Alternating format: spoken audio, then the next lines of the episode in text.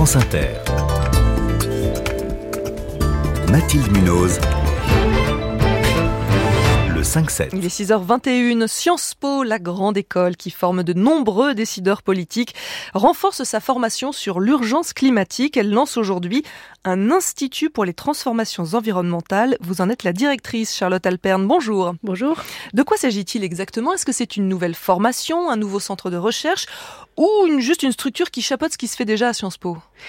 C'est une structure qui va coordonner ce qui se fait déjà à Sciences Po. On fait beaucoup de choses à Sciences Po sur l'environnement, sur la biodiversité, sur euh, le climat en général. Et puis on s'est rendu compte qu'on avait besoin de soutenir ces initiatives, de les soutenir en transversal à l'échelle de l'établissement pour venir soutenir ce qui se fait déjà dans nos centres de recherche, dans nos départements, dans toutes nos formations. Mais c'est pas un euh, cursus à part entière sur l'urgence climatique. C'est pas un cursus à part entière sur euh, l'urgence climatique. On ne crée pas un nouveau silo. Euh, mais on vient simplement coordonner, donner plus de visibilité et puis développer, approfondir, faire plus encore que ce que nous faisons pour le moment. Mais il y a besoin de ça parce que là, pour le moment, c'est disséminé un peu dans tous les cours, c'est ça, et pas très bien organisé. Vous voulez justement avoir une vision plus globale? Alors, pour le moment, on a des choses qui sont à la fois disséminées dans les cours, et puis on a des choses qui existent aussi. Il y a plus de 250 cours à Sciences Po qui existent euh, maintenant depuis une dizaine d'années sur euh, sur l'environnement, sur la biodiversité. Mais on avait besoin de structurer, d'organiser, euh, de mettre en valeur ce que nous faisions déjà. Nos étudiantes, nos étudiants étaient pas toujours bien conscients, donc il fallait qu'on puisse, par exemple, organiser un site web. C'est des choses qui sont un peu un peu basiques, un peu concrètes. Mais le fait de créer une structure comme cet institut pour les, les transformations environnementales, eh bien c'est un moyen de mettre en place tout un ensemble de dispositifs de mesure, un site, euh, un point d'entrée, de telle sorte que l'on puisse organiser cette transversalité. Puis c'est aussi un moyen de créer de la veille de la réflexion à l'interne sur la façon dont on réfléchit sur notre marché du travail, par exemple, et nos débouchés pour les étudiants. C'est un moyen de travailler aussi avec des partenaires extérieurs, mhm. de manière à pouvoir euh, organiser euh, cette, euh, cette ouverture sur la cité. Est-ce que c'est aussi un moyen de soutenir la recherche? Est-ce que vous avez beaucoup d'élèves, de doctorants qui travaillent sur ces sujets? Et est-ce que vous soutenez, est-ce que vous financez des postes permanents de chercheurs sur l'environnement?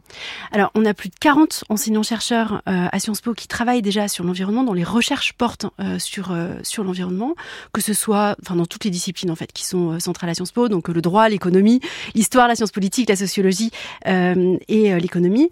Et puis, donc ça c'est un premier, premier élément. On a une quarantaine de doctorantes, de doctorants qui sont formés euh, sur ces sujets. Et donc cet institut va aussi pouvoir euh, aider à aller euh, chercher des nouvelles bourses de thèse, mhm. pouvoir et, trouver de, de, nouveaux financements. Et puis nous avons aussi des postdoctorants, postdoctorantes, à la fois sur des contrats de recherche, mais également depuis l'année dernière, grâce à notre fonds Bruno Latour pour la recherche en sciences sociales, eh bien nous avons pu recruter 10 postdoctorants, 10 postdoctorants qui viennent d'arriver à Sciences Po et qui travaillent sur toute une série de sujets qui, qui, qui ont trait à l'actualité, qui ont trait euh, euh, à différentes thématiques environnementales. Charlotte Alperne, donc cet institut pour les transformations environnementales, Sciences Po le, lance aujourd'hui. Euh, vous regrettez de ne pas l'avoir fait avant parce que ces préoccupations environnementales, on les entend depuis longtemps déjà, même de la part des étudiants de plusieurs grandes écoles, pas que la vôtre, hein, pas, que, pas que Sciences Po. Il y a une envie, un besoin qui est formulé depuis déjà pas mal d'années. Pourquoi seulement maintenant?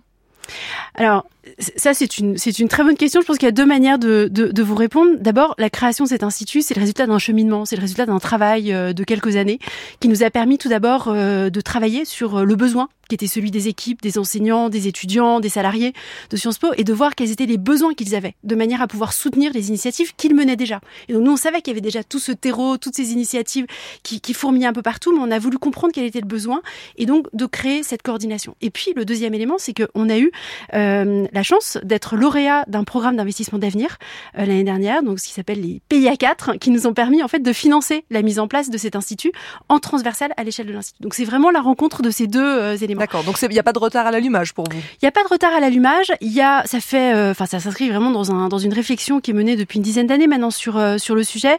Ça fait depuis dix ans et notamment les travaux qui ont initié Bruno Latour, Laurence Toubiana, commencé à réfléchir à la manière dont on pouvait renforcer cette question au sein de Sciences Po. On a longuement hésité sur la forme que cela devait prendre.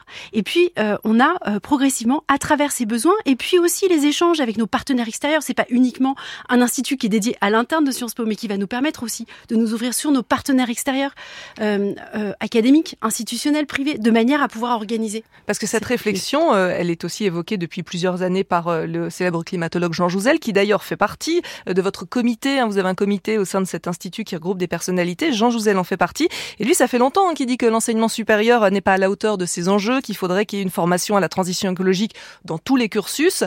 Et ça arrive tard. Oui. Alors Jean Jouzel, effectivement, est le président de notre conseil de parties prenantes. Et puis, euh, ça, ça, on, on, discute beaucoup avec lui sur la manière dont on va pouvoir faire euh, rayonner cet institut et l'ouvrir notamment euh, à l'extérieur. Et puis articuler aussi euh, sciences exactes, sciences naturelles et sciences humaines et sociales.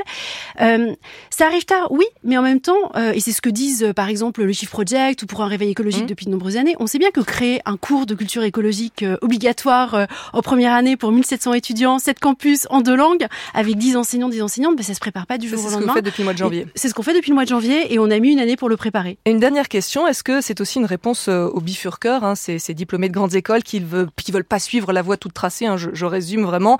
Euh, on se souvient de la rébellion de certains étudiants d'AgroParisTech. Vous avez ça à Sciences Po aussi?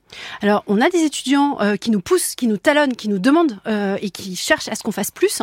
Nous, ce qu'on veut faire avec cet institut et puis les, les actions que l'on mène à Sciences Po, c'est de les aider, les accompagner pour transformer leur vision en action, c'est-à-dire en capacité d'action. Qu'on ne soit pas dans une attitude de renoncement, mais qu'on soit bien dans la recherche de solutions, euh, du débat, de la mise au service euh, de euh, toutes ces idées, de ces visions pour répondre à cet enjeu majeur que va être le défi climatique. Charlotte Alperne, directrice du tout nouvel Institut pour les transformations environnementales créé par Sciences Po.